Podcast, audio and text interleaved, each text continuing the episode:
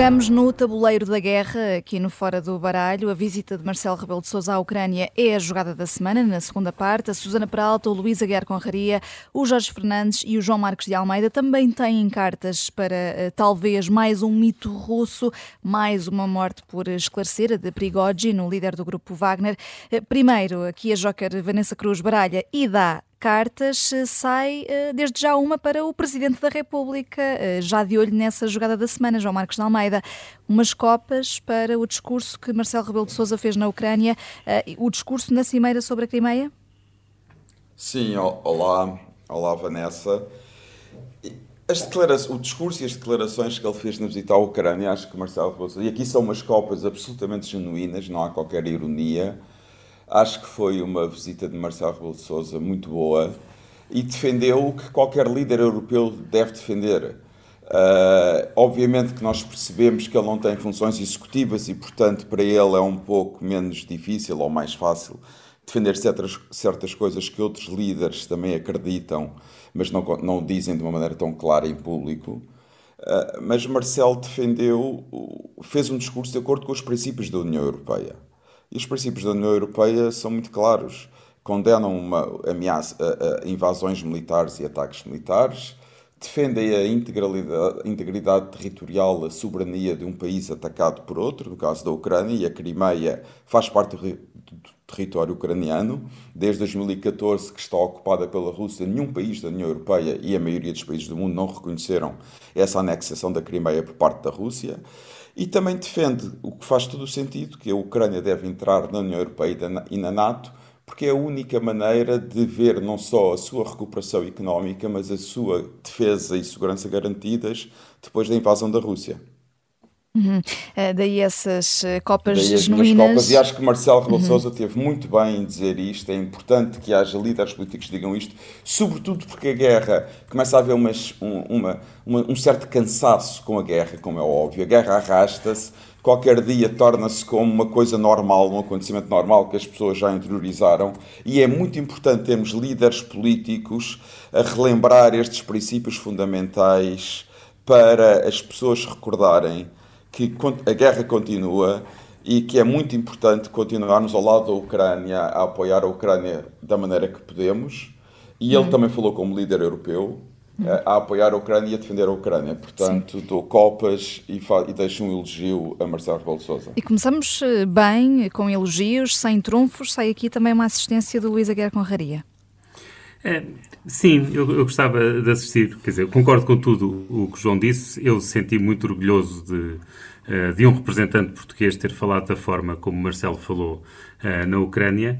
Uh, e achei que o, a cereja em cima do bolo foi quando ele fez o discurso em ucraniano no dia da, da independência da Ucrânia. E achei isso extraordinário e fez-me lembrar um outro presidente português, que foi Jorge Sampaio, em que também teve o ponto alto dos seus dois mandatos, foi quando falou também não em português, mas em uh, inglês, uh, na altura da atribuição do Prémio Nobel uh, a Dom Ximenes Belo, precisamente a argumentar pela independência de, de outro país, neste caso, neste caso de Timor-Leste. Mas, portanto, achei piada porque há aqui uma coincidência entre estes dois presidentes que parece que o ponto alto dos seus mandatos acontece quando não estão a falar em português. Uhum. Uh, vamos ter a oportunidade de ouvir essas declarações logo a abrir a, a segunda parte, mas para já uh, vamos uh, olhar aqui, vamos voltar ao caso Boaventura Sousa Santos, uma carta de pausa aqui escolhida pelo Jorge Fernandes. É verdade. Eu quero falar novamente de Boaventura de Sousa Santos e, acima de tudo, do silêncio sepulcral que, que reina em redor do que aconteceu a seguir ao escândalo, que é outro escândalo em si mesmo. O meio académico português, de extrema esquerda especialmente, é sempre rapidíssimo e à, frente do qual durante muitos anos esteve o Aventura Sousa Santos, é sempre rapidíssimo a condenar, a fiscalizar tudo o que, enfim, o que a direita faz ou tudo aquilo que as pessoas que eles consideram de direita fazem está num silêncio absoluto. Com a rosa exceção de Fernanda Câncio, que fez um, artigo no Diário de Notícias com pés e cabeça no fundo, a seguir o escândalo que seguiu ao primeiro escândalo, a censura, e estou a falar do termo, este termo com propriedade, que aconteceu ao livro, em, onde aparece, é um livro que deu origem a todo o escândalo, e onde aparecem relatados os eventos, de, enfim, alegadamente relacionados com Boaventura de Sousa Santos, quer dizer, ficou completamente abafada. Ninguém fala sobre isso, há um, há um silêncio total sobre isso. Para quem não está a par sobre isto, do, do que se passou, a editora que deu à estampa o livro, a Rutledge, retirou o livro do mercado depois de existirem várias reclamações e ameaças de ação legal.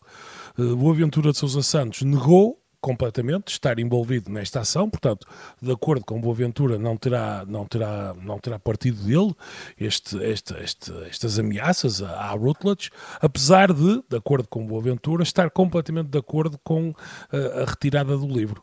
Entretanto, hum. uh, Marta Lança relatou no Facebook que contactou diretamente as editoras do livro, portanto, as académicas que coordenaram o livro e que editaram um livro, que confirmaram que a editora, a Rutledge, recebeu uma carta de cease and desist um, pedindo a retirada do livro do mercado. Esta carta veio, imaginem bem, que ninguém, quer dizer, é uma coisa que nem, ninguém podia imaginar, de um advogado português, exatamente.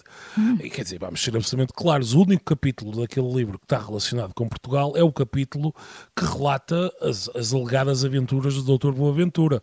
E seria altamente improvável que, os, que autores estrangeiros recorressem a advogados estrangeiros para, de alguma maneira, ameaçarem a editora, especialmente sendo o livro lançado uh, em jurisdição internacional, nomeadamente inglesa e americana. Os livros da Routledge são lançados ao mesmo tempo em Londres e em Nova York.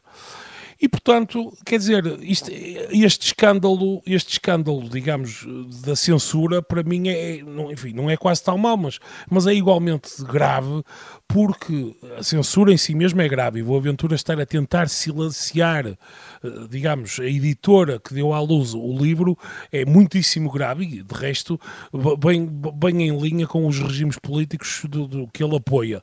Agora, para além disso, a esquerda portuguesa que não nos deixa esquecer nunca os problemas do patriarcado, do assédio sexual, mas quer dizer, aqui envolvendo um dos seus gurus, rapidamente cerrou fileiras e, e faz de conta que as acusações, não só do, do enfim, as, as, primeiras relativamente ao alegado assédio, mas também esta tentativa miserável de censura de livros, que nunca deve passar, está tudo no silêncio sepulcral, e aqui, mais uma vez, deixem-me realçar, Fernanda Câncio, Marta Lança, algumas pessoas que são coerentes e que continuam, enfim, a, a tentar trazer isto a lume numa situação que é, é, uma situação bastante triste e é pena que a esquerda portuguesa não tenha coluna vertebral e, e não defenda igualmente a justiça para os seus gurus e para os seus inimigos. Uh, e por isso não queres deixar passar isso aqui em branco. O João Marcos Almeida uh, assiste aqui o Jorge Fernandes, uh, vai ficar em silêncio porque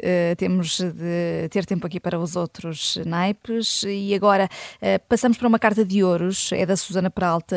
Susana, os patrocínios da Santa Casa da Misericórdia, afinal, vão manter-se para, para, para o desporto, para as federações desportivas, mas há também intervenção do governo para garantir que, que sim, que, que se mantêm, só que ainda ainda hum, não percebemos muito bem como. Entretanto, Ana Jorge, a provedora da Santa Casa, deu três entrevistas, uma delas aqui eh, à Rádio Observador. Eh, é uma carta de ouros porque falamos aqui de dinheiro.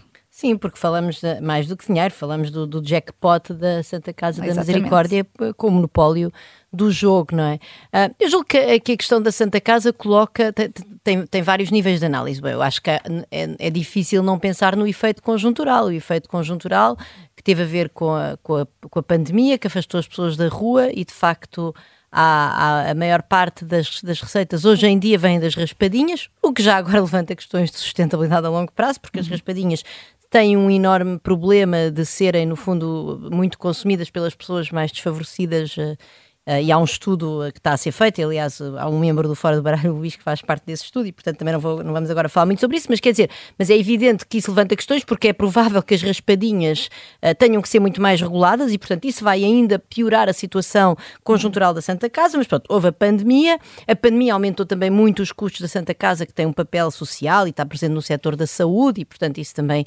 uh, conta, como é óbvio. Depois há agora também a parte da inflação, eu não sei que impacto é que isso está a ter no comportamento de jogo das pessoas, mas não, não sendo o jogo um, uma despesa essencial, eu assumiria que poderá estar a haver alguma desaceleração, mas não faço ideia nenhuma. E obviamente que uh, todos os custos da Santa Casa, com comida, energia, etc., em todas as estruturas de acolhimento que tem a populações uh, vulneráveis várias, uhum. uh, e mesmo o próprio apoio a famílias em casa, tudo isso tem custos. Portanto, eu acho que isso aí é, é evidente. Pois, há aqui indícios de má gestão tem a ver com a aventura da internacionalização, quer dizer, que, que ideia é esta de internacionalizar uma, a Santa Casa? Para países que, que, para países de língua portuguesa, não tô, seria provavelmente ainda mais louco internacionalizados para, para outros países, mas países de língua portuguesa que são países com infraestruturas e com economias muito débeis, portanto, portanto parece haver realmente indícios uh, de má gestão. Uh, e depois, um, e depois há esta história que a mim me preocupa muito mais, que é realmente o problema da transparência e da governança da Santa Casa. Pronto, eu julgo que as entrevistas da Ana Jorge foram boas no sentido em que ela reconheceu a falta de transparência, e aliás eu estou a citá-la, há federações que recebem entre 10 mil e 500 mil euros, e ela diz sem razão aparente para a discrepância destes valores, e portanto Ana Jorge parece querer uh, implementar aí regras claras e transparência, e enfim, que, os, que as verbas sejam atribuídas por concurso, com, espero eu, com júris, júris independentes, portanto isso parece-me um, parece-me bom, um, mas, mas quer dizer, a mim o que me preocupa de facto é as contas, a história das contas que não foram aprovadas em as de 2021 que ainda não estão publicadas e, portanto,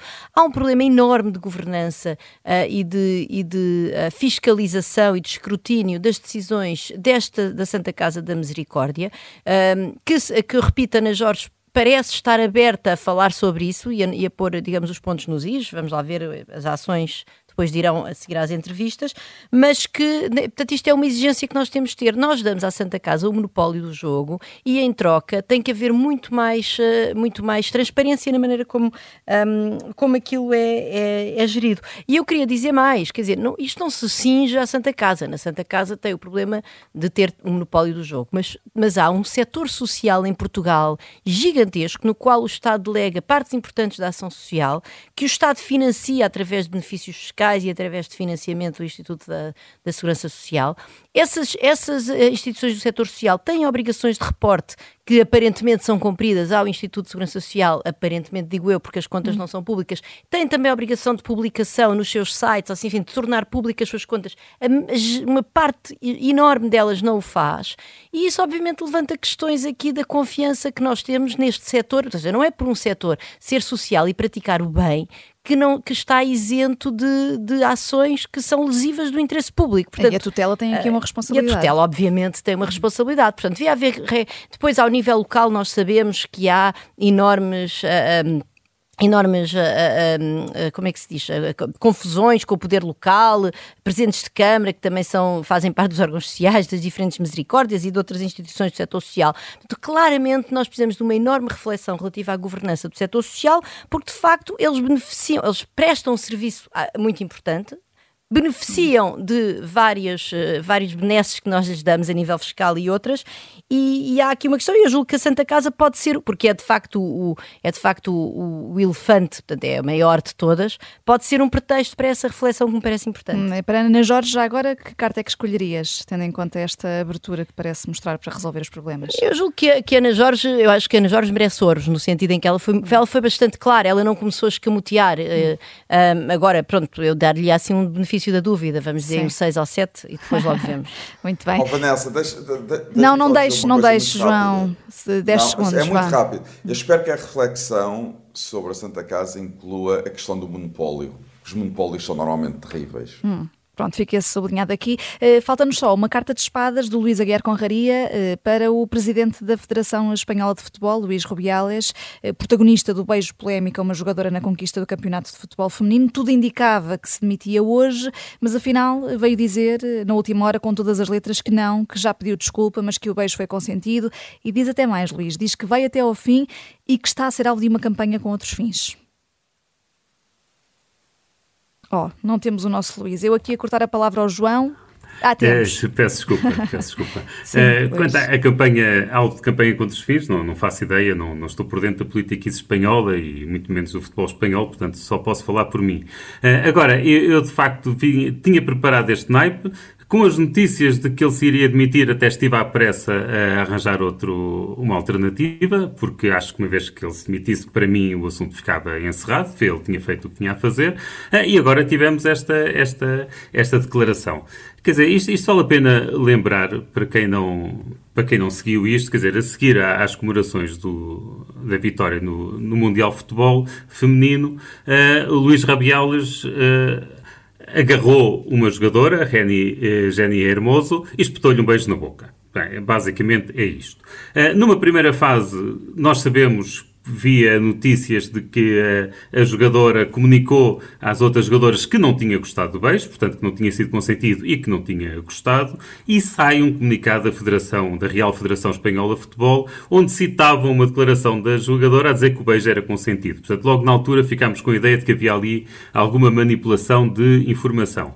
Uh, mais tarde há um comunicado do, do Sindicato das, das, Jogadoras a pedir a punição exemplar e, uh, e a jogadora Hermosa deixa claro que só o, o, sindicato ou a sua advogada podem falar por ela. Uh, ou seja, é perfeitamente claro que ela declara que o beijo não foi consentido uh, e, e, obviamente, isto aqui é um ato de sexismo eh, absurdo. Quer dizer, e quem nega que haja sexismo nisto é só perguntar se alguma vez viu o Presidente da Federação Espanhola, uh, da Federação de Futebol Espanhola, a espetar um beijo nos jogadores de futebol, dos jogadores espanhóis quando eles ganharam o Mundial. Porque eles também já ganharam o Mundial. Uh, quer dizer, não me lembro de ter visto o Presidente da também Federação Espanhola a espetar beijo. E também ganharam dois europeus, ainda por cima. E não me lembro de alguma vez ele ter andado a espetar beijos na boca do, dos jogadores. Eh, aquela declaração de hoje é extraordinária, porque ele diz que o beijo foi consentido, que a Jenny o levantou do solo, portanto, pegou nele em braços e, e em peso, e depois ele perguntou se lhe podia dar um xoxo, acho que essa será a tradução de, de pico, hum. e ela disse que sim. Eu estive a ver as imagens, a rever as imagens antes de, antes de vir aqui para o, para o programa e eu não consigo ver essa ação, não consigo ver sequer ela a levantá-lo, não consigo vê-lo a perguntar. O que eu vejo é ele simplesmente a agarrá-la e a espetar-lhe um beijo. E isto não é aceitável. Uh, e, e não, não, é aceitável, quer dizer, não quer dizer que seja uma agressão sexual, quer dizer, que mereça ir para tribunal e, e condenações. Acho que isto tudo ficava muito bem resolvido com a sua demissão uh, e pronto, infelizmente isso não aconteceu. Uh, espero que acabe por ter de sair a mal, já que não saia bem, que tenha de sair a mal da Federação lá de Futebol Espanhola. Uhum. Afinal, Rubiales não está de saída, mas nós aqui no Fora do Baralho estamos, mas é só durante alguns minutos, fazemos aqui uma curta pausa. Até já.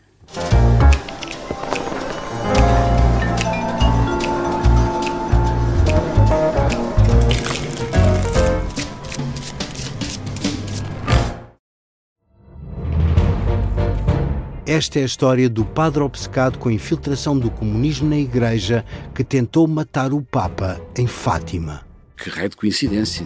No dia 13 de maio. E, a partir desse momento, o Papa Voitila nunca mais deixa de olhar para Fátima. Episódio 1 O Anticristo, em Fátima. Matar o Papa é uma série para ouvir em seis episódios e faz parte dos Podcast Plus do Observador um novo episódio a cada terça-feira. Os assinantes do Observador têm acesso antecipado a todos os episódios desta série, já disponíveis em observador.pt. Os Podcast Plus do Observador têm o apoio da Kia.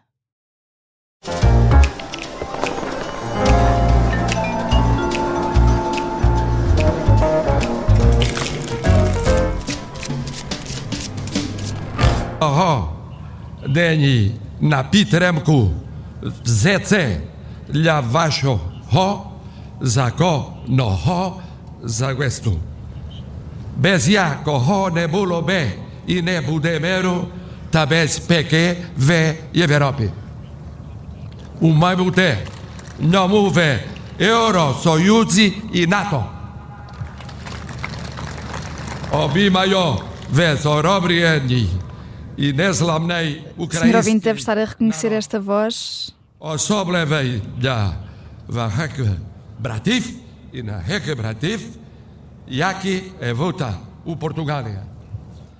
Com grande pujança. Na Ukraina. Hajewe braterstwo między ukraińskim i portugalskim narodami. Slava Ukraini! Glória à Ucrânia. Eu fiz das tripas coração e falei, não sei se bem se mal, o que podia. E parece que não se saiu nada mal. Marcelo Rebelo de Sousa não tinha previsto falar em ucraniano na visita a Kiev, mas como o presidente lituano o fez, não quis também ficar atrás e, à boa maneira portuguesa, lá desenrascou. Foram dois dias de agenda bem preenchida. O discurso já mereceu aqui no Fora do Baralho as copas de João Marcos de Almeida, na primeira parte, e nesta jogada da semana propomos-nos a analisar as entrelinhas do discurso político e do posicionamento diplomático de eh, Portugal eh, nesta guerra. Eh, Jorge Fernandes, vamos começar aqui por ti. Viste algum tipo de recados para dentro e para fora, não só nas palavras assertivas sobre a adesão da Ucrânia à União Europeia e à NATO, nas palavras de Marcelo Rebelo de Sousa, mas também no comportamento do presidente português distintivo de outros chefes de Estado? Bem, eu sempre fui um crítico feroz de Marcelo Rebelo de Sousa. Acho que tem sido um presidente tíbio e com pouca substância. No entanto, como já disse o João e o, como já disseram, o João e o Luís na primeira parte, acho que esta visita à Ucrânia até agora, pelo menos, foi o ponto alto do seu mandato. Pela primeira vez, conseguiu estar à altura do Dr. Soares e representar Portugal a, externo, no exterior com a dignidade que Portugal merece. Uh, é claro que, ao contrário de António Costa, Marcelo foi absolutamente inequívoco sobre o lugar político e cultural da, Europa, da, da Ucrânia enquanto membro da Europa. Embora eu seja muito menos voluntarioso que Marcelo Rebelo de Sousa sobre a facilidade com que a Ucrânia poderá aceder rapidamente à NATO e à União Europeia, acho importante o, o sublinhado que ele deixou em Kiev. Uh, perguntavas, Vanessa, relativamente às diferenças entre o Marcelo e outros chefes de Estado. Hum. Eu confesso que não sigo em detalhe as visitas de todos os chefes de Estado, alguns sigo, aqueles que, enfim, que são mais importantes ou mais conhecidos, uh, e Marcelo Rebelo de Sousa, eu diria que esteve mais ou menos em linha linha com aquilo que tem sido uh, o apanágio dos chefes de Estado quando vão a Kiev a defender claramente, enfim, embora com calendários diferentes, uh, a entrada da, da, da, da, Ucrânia para a NATO e para a União Europeia. Uhum, mas Marcelo Rebelo de Sousa teve momentos mais próximos com a população e tudo, portanto encontramos um presidente mais ou menos à semelhança daquilo que Marcelo Rebelo de Sousa é também em Portugal. Sim, isso foi. Eu, eu, eu, vou deixar aqui uma inconfidência. Há, uma, há um amigo do meu irmão que é ucraniano e que está a morar cá em casa há cerca de um mês, veio cá passar as férias conosco e nós, enfim, nós falámos frequente, quase diariamente, não é, sobre a questão da Ucrânia e, e aquilo, claro, quer dizer, claramente foi, foi algo não só inesperado, algo, e, e especialmente nesta altura do campeonato, algo que deixa, enfim, pôs os serviços de segurança um bocadinho com os cabelos em pé, até porque Marcelo Rebelo de Sousa rapidamente se juntou no meio da multidão, enquanto uhum. o Zelensky, bem, não é, naturalmente, eh, resguardou-se porque dentro da multidão nunca sabe quem é que pode estar, não é? Uhum. Portanto, enfim, Marcelo Rebelo de Sousa foi natural, digamos assim, aquele estilo que nós conhecemos aqui em Portugal, ele replicou na, ele hum. replicou na, na Ucrânia, enfim, sendo naturalmente uma situação que ele, enfim, ele é presidente de Portugal, não é propriamente um presidente francês, um presidente americano. Digamos que as considerações de segurança em torno do presidente de Portugal, enfim, são diferentes. Mas, mas voltando aqui aos recados, Exatamente, voltando aqui à questão dos recados, é evidente que Marcelo tem a vida muito mais facilitada para fazer declarações contundentes sobre o futuro da Ucrânia uh, do que, por exemplo, António Costa, na medida em que não é Marcelo que tem de conduzir as negociações internacionais nem dar a cara por Portugal. Uh, o recado de alguma maneira eu acho que o recado que ele mandou para Costa é um bocadinho injusto, porque António Costa é que terá que dar a cara e estar ali a dizer a posição de Portugal é esta, é aquela. Marcelo pode fazer um discurso sem grandes constrangimentos, até porque, enfim, nunca passará disso mesmo, de discurso. Não, é, é, relativamente improvável que lhe, que lhe venham que lhe venham a ser pedidas ações relativamente a esta matéria. Agora, relativamente a António Costa, se é para fazer aqui este paralelismo, é evidente que Costa não está, não tem grandes preocupações geoestratégicas sobre a Ucrânia. Sobre a Ucrânia, a posição de Costa é, acima de tudo, cínica e puramente centrada nos interesses que o regime hum. que, que ele preside cá em Portugal tem, não é? Quer dizer, se caso a Ucrânia entrasse para, para, para a União Europeia, e essa é a principal preocupação de Costa, relativamente à NATO, Costa não tem nada a dizer, enfim. Hum, haverá aqui um grande problema para Portugal e para António Costa e para, o, e para o regime que ele preside, que seria a perda de muitos milhares de milhões de euros de fundos europeus que são absolutamente essenciais para manter Portugal ligado à ficha. Eh, já agora, António... deixa-me aproveitar até para chamar o Luís Aguiar Conraria uh, em relação a isso. Uh, lá está, António Costa terá aqui interesse em atrasar o mais possível a entrada da Ucrânia na União Europeia, Luís? Ah, quer dizer, os interesses do António Costa não, não, não contam, não. O que interessa são os interesses de Portugal. Uh, eu, eu, não sei muito bem que diga isso, até porque hoje de manhã no, no programa O Vencedor é, uh, também uh, ouvi esse discurso um pouco, quer de Miguel Pinheiro, quer de Paulo Ferreira. Uh, e, e, eu tenho problemas com isso. É, é evidente que isso para mim acho que é, marca uma clivagem clara, quer dizer, o Presidente da República e António Costa têm uma visão diferente sobre a entrada da, uh, da Ucrânia na União Europeia. Eu aí se calhar vou um bocadinho mais longe do que o Jorge, que acha que simplesmente um, um pode falar mais do que o outro. Acho que eles têm, parece mesmo que têm uma visão diferente e que a de Marcelo Rebelo de Sousa se aproxima mais da minha e também mais um motivo para eu ter estado uh, de acordo com as copas que João Marcos Almeida deu. Agora, é evidente que a União Europeia é um país grande. É, dizer, tem 45 milhões de habitantes, portanto, é, tem tantos habitantes como Espanha. A Ucrânia. É, é um país. Diz, desculpa? A Ucrânia, creio que disseste sim, a União. Europeia. Mas sim, ah, sim a Ucrânia, hum. tem, um, é um, tem tantos habitantes como, como Espanha, é um país enorme e, obviamente, vai estar devastadíssimo. E, e, e, neste momento é um país bastante atrasado comparado com, com o resto da União Europeia. Portanto, entrando na União Europeia, é evidente que, uh, que parte dos fundos irão para lá e que, era, e que haverá um desvio de fundos para lá. Agora, o que Portugal tem a ganhar com a União Europeia, e era bom que nós percebêssemos isso, uh, é o no acesso aos mercados europeus. É o facto de termos de deixarmos das nossas empresas deixarem ter um acesso ao mercado de 10 milhões de habitantes para, para, para terem acesso a um mercado de 500 milhões. Essa aqui é a nossa vantagem, é isso que nós queremos. Os subsídios são um mera um mero, uma mera forma de nos ajudar a chegar lá. Nós já estamos há 40 e tal anos com subsídios. Nós entramos em 85, portanto, quer dizer... Oh, Luís, tens toda a razão. Eu quero acrescentar aqui isso, uh, esse ponto, porque também ouvi muito esse discurso nas televisões que Portugal ia ficar prejudicado por causa dos fundos que a Ucrânia entrasse. Eu acho este discurso um discurso miserável. Não estou a medir as palavras. Miserável. Primeiro, quando Portugal entrou, também houve outros que se podiam queixar, nomeadamente a Grécia, embora os outros fossem todos mais ricos que Portugal, mas a Grécia queixou-se. A França levantou, problem levantou problemas por causa da política agrícola comum, mais por causa de Espanha do que por Portugal, é verdade. Mas esta história de que não podem entrar países mais pobres que nós porque nós vamos perder fundos, como disse o Luís, há quantos... Portugal está a receber fundos há décadas. Se não soube aproveitar melhor os fundos, ninguém tem culpa. Só os portugueses é que têm culpa, os governos irresponsáveis e, e os portugueses em geral. E digo mais: se Portugal deixasse de receber fundos, era ótimo. Deixar de receber fundos, dinheiro dado é normalmente dinheiro mal gasto. E, como disse o Luís, esse é um ponto central que não se percebe em Portugal e estamos há tanto tempo na União Europeia. O mais importante em termos económicos na, na União Europeia é o acesso aos mercados, é o acesso que as empresas têm aos mercados. E já se vê muitas empresas portuguesas na Polónia, na Roménia, na República Checa. Há novos mercados que também se queixavam da entrada desses países e há muitas empresas portuguesas que já estão a beneficiar da Polónia ser membro da União Europeia. Hum. Um dia mais tarde poderão beneficiar da Ucrânia ser membro da União Europeia. Esse é que é o ponto Central. Além disso, outro, a União Europeia não é só sobre dinheiro. A União Europeia também é sobre valores e princípios. E solidariedade. Não é só dinheiro. E solidariedade, absolutamente. Portanto, a Ucrânia tem todo o direito de entrar uh, na União Europeia. E, e o discurso de, que vai afetar os fundos que Portugal recebe, lamento dizer lá um discurso miserabilista. Hum. Aqui eu discordo de, um pouco do só... Luís e do, e do Jorge. Uh, vamos só ouvir a Susana. António, sim, está bem. Tá Mas tá deixem-me só, eu preciso só trunfar deixa, aqui este deixa, ponto. Deixa, é muito deixa. rápido. Hum. É muito rápido. E eu concordo absolutamente 100% com o João e com o Luís. Quer dizer, eu posso não ter sido claro na minha expressão. Eu concordo. Podes trunfar à vontade, pá. Quando não, os teus mas eu assim, concordo. Para ser, são para ser usados.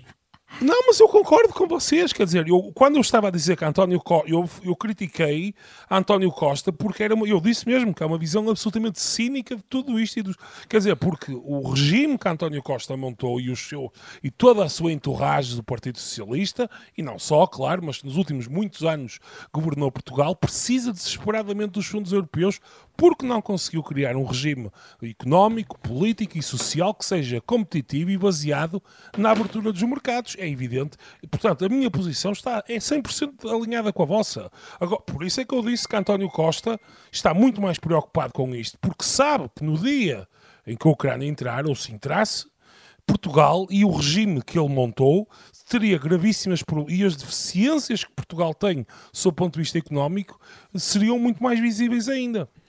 Mas também não será Portugal a decidir se a Ucrânia entra na União Europeia ou não, vamos ser realistas. Ah, isso claro que não, é evidente. Uhum. Susana? Não, um, eu, eu, recordo que quando Elisa Ferreira foi nomeada para, para a pasta que ia gerir uh, os fundos europeus, o, o, debate que houve em Portugal, todos os responsáveis políticos irem à televisão a dizer que era ótimo porque uh, Elisa Ferreira ia ter, ia ter esta, esta maneira de nos depois, eventualmente, beneficiar Portugal na distribuição dos fundos.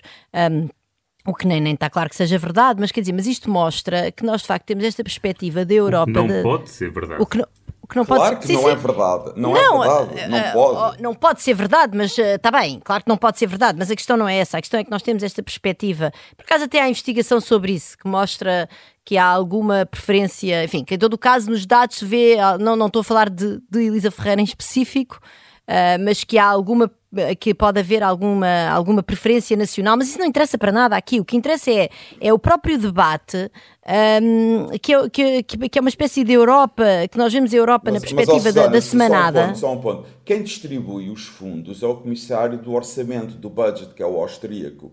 A comissária gera os fundos, ou seja, gera a claro, mas todos dinheiro, não os distribui. Mas isso todos, as regras de distribuição dos fundos são assim, umas caixas negras tão opacas que é de facto possível imaginar, mas eu não, queria de todo levantar essa suspeita ou sequer ir de debate por aí. Eu só queria, o nosso debate aqui, eu só queria recordar que o debate já foi esse na altura e que esta perspectiva da Europa, eh, como se nós fôssemos o adolescente à espera que, eh, que o pai eh, faça, o pai e a mãe, vou dizer a mãe, que a mãe um, faça uh, o depósito semanal na conta para termos a, a, semanada para irmos, não sei, para os copos uh, para, com os amigos. É Exatamente, é o pai manda o filho trabalhar. Não, o pai, não, o pai não, não, não ganha que chegue, o pai não ganha que chegue, está tá em, casa, tá em casa a lavar a louça.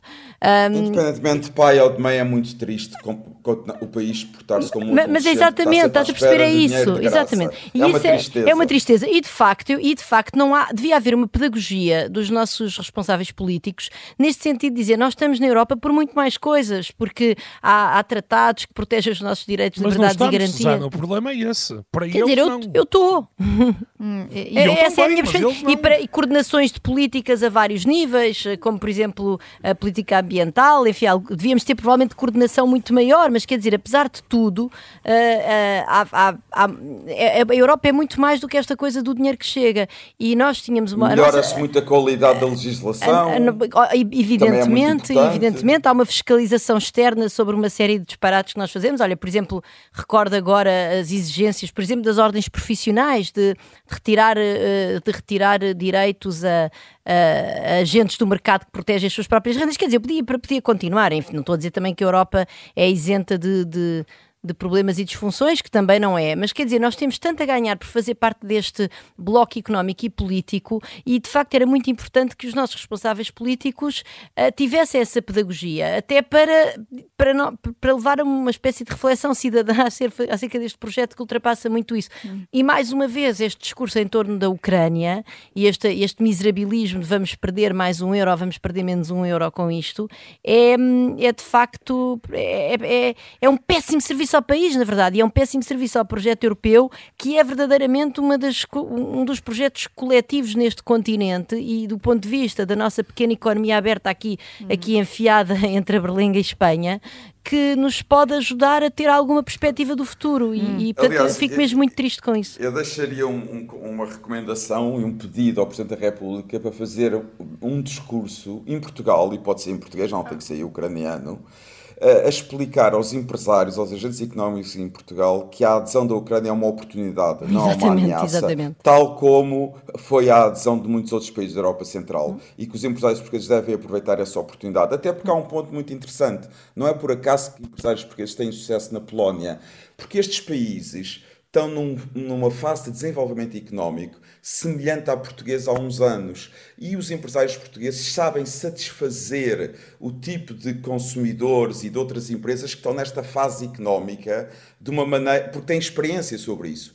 E, portanto, eu acho que a Europa Central e no futuro a Ucrânia pode dar grandes oportunidades aos empresários portugueses e eles devem aproveitá-las. Eu queria só dizer mais uma coisa. Marcelo Rebelo de Sousa é bastante bom em, em, em, temas europeus, na verdade. Ele fez um discurso no Dia da Europa, em Estrasburgo, no Parlamento Europeu, hum. que também foi um discurso bastante inspirador e completo. Portanto, eu queria um, a adesão do Jorge a Marcelo Rebelo de Sousa nestes hum. temas, tem aqui uma companheira. É, Marcelo Rebelo de Sousa hoje, alvo aqui de muitos elogios no Fora do Baralho, o que não é uh, comum, normalmente.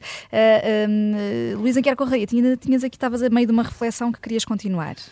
Não, queria, queria pegar nisso, mesmo olhando do ponto de vista estritamente económico, estritamente económico, o mais videirinho possível, não é de forma algum óbvio, não é de forma alguma óbvio que, que nós continuemos a beneficiar assim tanto com, com os fundos. Quer dizer, o, a grande vantagem da União Europeia é de facto dar-nos acesso aos mercados.